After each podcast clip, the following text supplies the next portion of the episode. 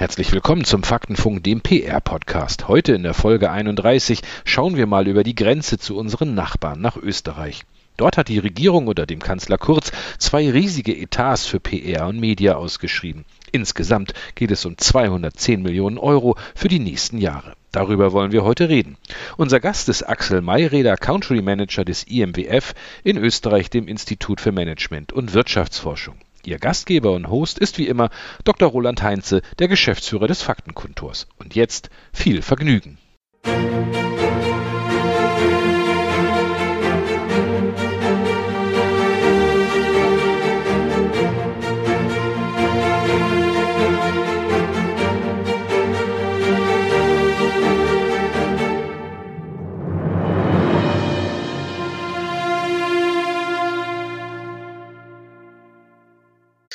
Ja, ähm, so, die Regierung Österreichs hat viel vor in den nächsten Jahren.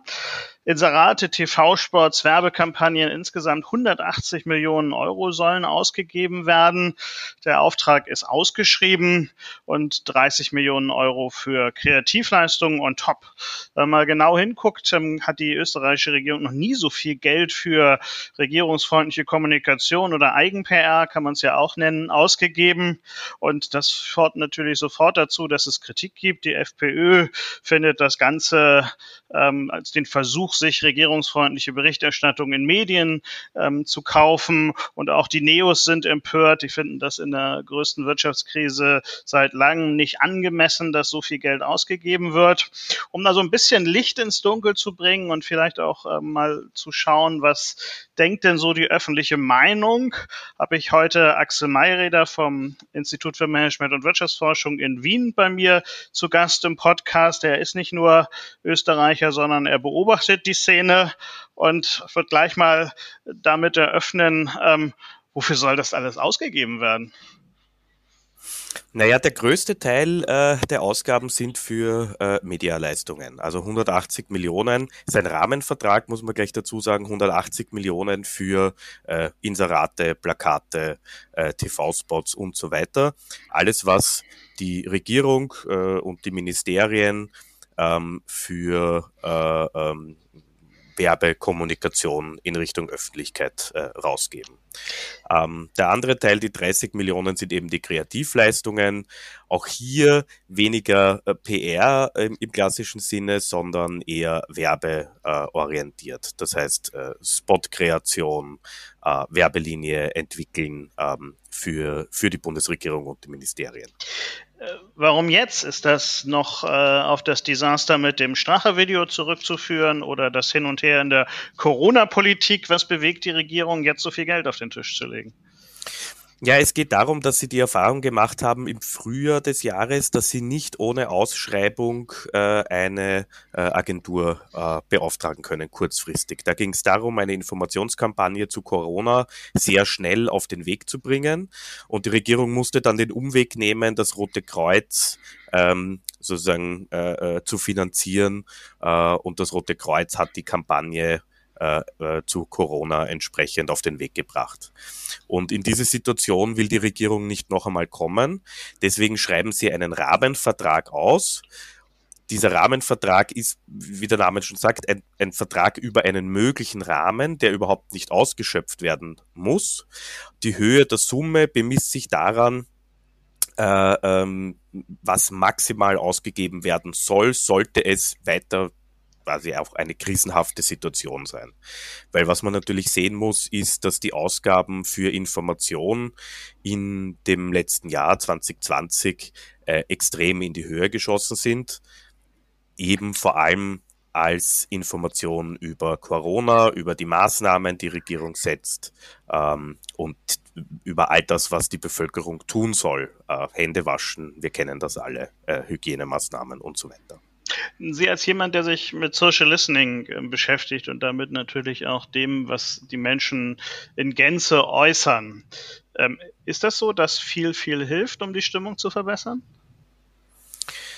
Ähm, ob viel, viel hilft, äh, ist, ist die Frage. Es ist ähm, fast ein zu viel geworden in den letzten, in den letzten Monaten, muss man sagen, im, im Hinblick auf die Kommunikation der Regierung. Es gab sehr viel Kritik daran, dass Pressekonferenzen, große Pressekonferenzen einberufen wurden, äh, bei denen in Wirklichkeit nur gesagt wurde, wir entscheiden nächste Woche.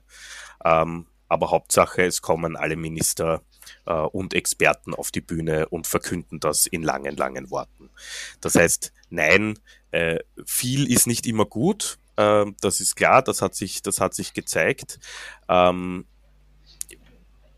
man wird sehen, wie weit dieser, diese Verträge, wie weit das ausgeschöpft werden wird die Bundesregierung in Deutschland äh, in ähm, vergleichbarer Höhe einen Vertrag ausgeschrieben hätte, also immer in Relation zur Bevölkerungszahl, ähm, würde sie also gefühlt schon seit Wochen von Bild und anderen Medien durchs Land gejagt werden. Wie ist die Aufregung in Österreich?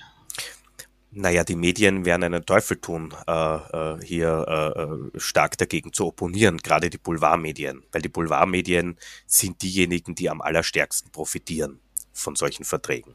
Das heißt, diese 180 Millionen, ähm, wenn man sich anschaut, äh, was die äh, Bundesregierung letztes Jahr ausgegeben hat und wem diese Inserate zugute gekommen sind, dann waren das die drei großen Boulevard-Printmedien, äh, Österreich, Kronenzeitung und heute auch Qualitätsmedien haben, haben Inserate bekommen, ganz klar. Aber das sind die größten Profiteure. Und deswegen ist von dieser Seite sicher keine Kritik äh, äh daran zu erwarten.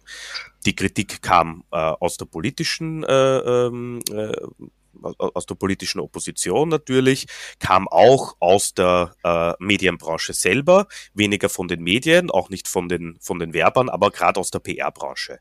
Weil die PR-Branche sagt, ähm, zwei Punkte. Zum einen, es ist keine Kommunikation auf Augenhöhe, die hier ausgeschrieben ist. Es ist keine, keine äh, äh PR-Kommunikation, äh, sondern eben reine Werbemaßnahmen, um die es in dieser Ausschreibung geht. Und das Zweite ist, dass durch die Größenordnung der Ausschreibung und auch durch die Anforderungen, die reingeschrieben wurden, in Wirklichkeit nur sehr große Werbeagenturen, Werbenetzwerke, Verbünde hier überhaupt mitbieten können und kleine inhabergeführte Agenturen äh, äh, hier das Nachsehen haben. Also eine ähm, Art Wirtschaftsförderung für die Werbeszene und äh, die, die Konzerne, die die Verlage halten. Ja, sicher mit. Sie haben sich ähm, im Vorfeld der ähm, Stadtratswahlen ähm, mal mit, ähm, also Stadtratswahlen in Wien, äh, mal im Zuge einer Social Media und Social Listening Analyse äh, mit dem befasst, was denn die Menschen dazu denken. Ich sag mal, der Streit oder Nichtstreit in den Medien ist das eine die Politik ist das andere, aber am Ende macht sich ja auch jeder von uns ein Bild und ähm, tut das vielleicht auch digital irgendwie kund. Da stellt sich einmal die Frage, wie funktioniert eigentlich so eine Art von Messung ähm, und gab es da Spannendes im Blick auf die Wahlen zum Wiener Stadtrat? Äh, ja, da gab es einiges Spannendes. Äh, grundsätzlich, was haben wir gemacht? Wir haben damals ähm, in den sechs Wochen vor der Wahl alle Informationen eingesammelt, alle Texte eingesammelt, in denen irgendeine der Parteien, äh, die zur Wahl standen, oder die Spitzenkandidaten, Spitzenkandidatinnen vorgekommen sind. Und die haben wir nach Politikfeldern, nach Themen untersucht ähm, und äh, entsprechend zu zeigen, in welche Richtung geht denn die grundsätzliche Beschäftigung, einerseits die mediale, andererseits die, sagen wir, sozialmediale, die, die äh, äh, Beschäftigung bei den Menschen, die sich darüber äußern. Und sehr interessant zu sehen war, dass äh, gerade hier der Heinz-Christian Strache, der hatte sich damals äh, wieder zur Wahl gestellt in Wien, mit Abstand am häufigsten genannt wurde, aber natürlich meist in einem negativen Zusammenhang. Ähm, er hat es dann auch nicht in den Wiener Gemeinderat äh, geschafft, äh, aber da sieht man natürlich, eine solche Medien- und soziale Medienbeobachtung kann keine äh, Rückschlüsse auf mögliches Wahlverhalten ziehen, aber es zeigt sehr klar, was die Themen sind, was die Beschäftigung ist, womit äh, die Leute sich auseinandersetzen. Anderes waren äh, klar, Gesundheitspolitik war das Thema Nummer eins, auch bei der Wienwahl. Ähm, und ein überraschender, ein überraschender Punkt, für uns überraschender Punkt war doch, dass trotz der Corona-Krise, trotz der größten Wirtschaftskrise äh, seit vielen Jahrzehnten auch und trotz in Wirklichkeit einer nicht stattfindenden Migration momentan trotzdem das äh, Thema Migration äh, auch bei der Wien-Wahl wieder eine sehr, sehr große Rolle gespielt hat. Interessant. Also ähm, Trends sind ein bisschen längerfristig äh, und es spielt nicht nur die Aufregung des Momentums eine Rolle offensichtlich ähm, in Österreich. Glauben Sie, dass ähm, dieses Werbebudget für regierungsfreundliche Berichterstattung Auswirkungen auf die Österreicher hat und wie die darüber denken? Gibt es da eine These von Ihnen, was jetzt bei einer Messung, wie Sie sie zu den Wahlen in Wien durchgeführt haben, ergeben würde? Ich glaube, dass das wirklich äh, der breiten Bevölkerung, dass das die breite Bevölkerung gar nicht mitbekommt. Ähm, das ist ein Thema, das interessiert die äh, Blase, die politikmediale Blase äh, quasi. Ähm, dort ist das äh, ganz starkes Thema. Ähm, aber in der, in der, die, die Wählerinnen und Wähler interessiert, äh, interessiert etwas anderes. Äh, momentan sicherlich, wie viel, wie, wie kommen wir äh, zu mehr Impfstoffen beispielsweise. Also die strategische Empfehlung des Kommunikationsberaters müsste dann laufen. Ist zwar schön, dass es solche kurzfristigen Einschläge gibt, aber alle Social Listening Untersuchungen, die wir kennen, zeigen, Schuster bleibt dabei deinen Leisten, macht die Themen weiter, die die Leute übergeordnet interessieren und dann funktioniert das auch mit den Wahlen? Äh, ja, also so ein Thema hat keinen Einfluss auf die Wahlen. Das ist, äh, das ist ziemlich klar. Spannend. Ähm, dann bedanke ich mich bei Ihnen, Meire, dafür den Blick nach Österreich.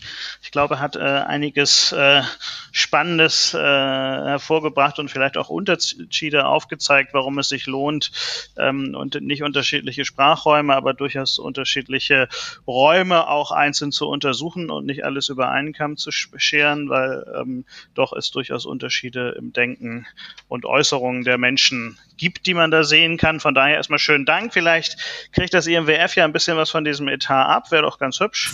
Äh, nicht nur die Werbeschaltung, sondern auch das Social Listening dazu verankern. Ja, das ich bedanke wünschen, mich. Ja. Ich bedanke mich bei Ihnen und hoffe, dass wir uns demnächst mal wieder hören. Demnächst ist auch das Stichwort für unseren nächsten Gast, den wir das nächste Mal haben. Da begrüßen wir Thomas Mikeleit, der jahrelang Kommunikationschef bei Microsoft Deutschland war.